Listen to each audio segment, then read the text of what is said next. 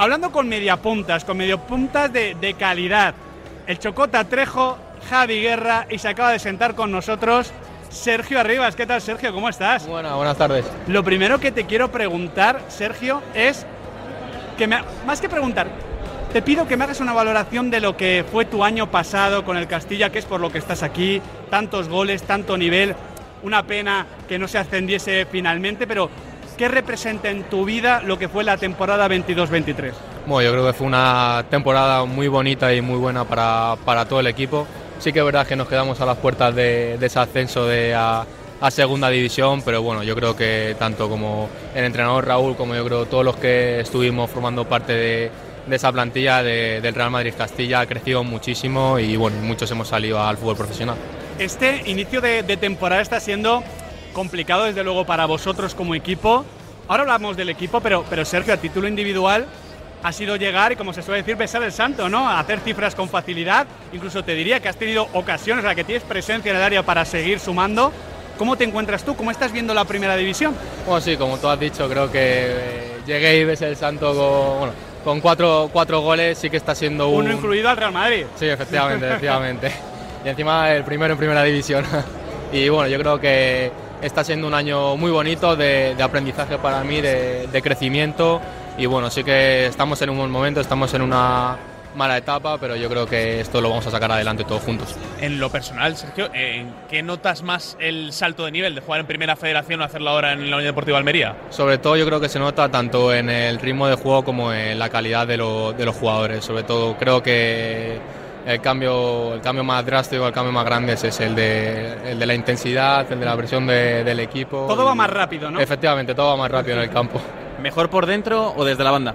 Bueno, yo siempre he jugado por dentro, mi posición es, es de 10, que yo creo que se está perdiendo un poco en, en este, en el fútbol de, de, ahora, pero bueno, sí que puedo jugar en las dos bandas como ya me habéis visto, pero bueno, mi mejor posición yo creo que es por dentro.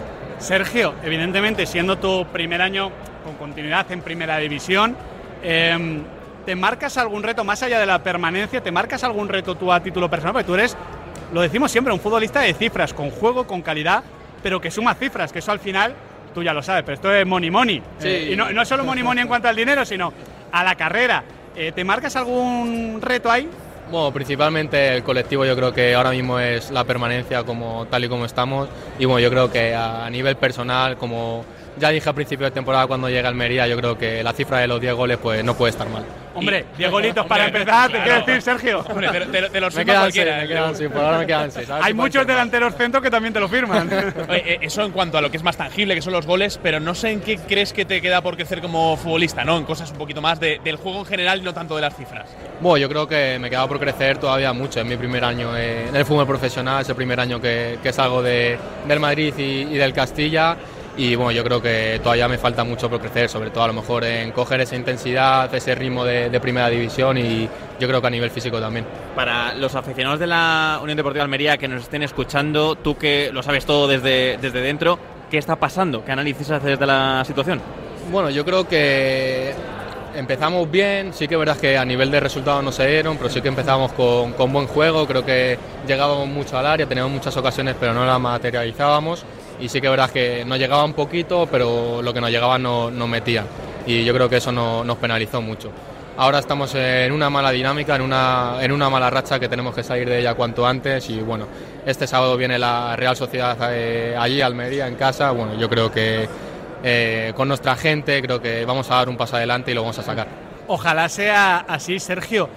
Te pregunto, te lo han preguntado muchas veces, ¿no? Pero venimos de un empate a cero del Real Madrid ante el Rayo, tres cambios utilizó Ancelotti, que estaba Nico, estaba Brahim, Arda Güler, que es verdad que va poco a poco. Y venimos de varias semanas también de el Barça sacar a Fermín, el tema de la Yamal.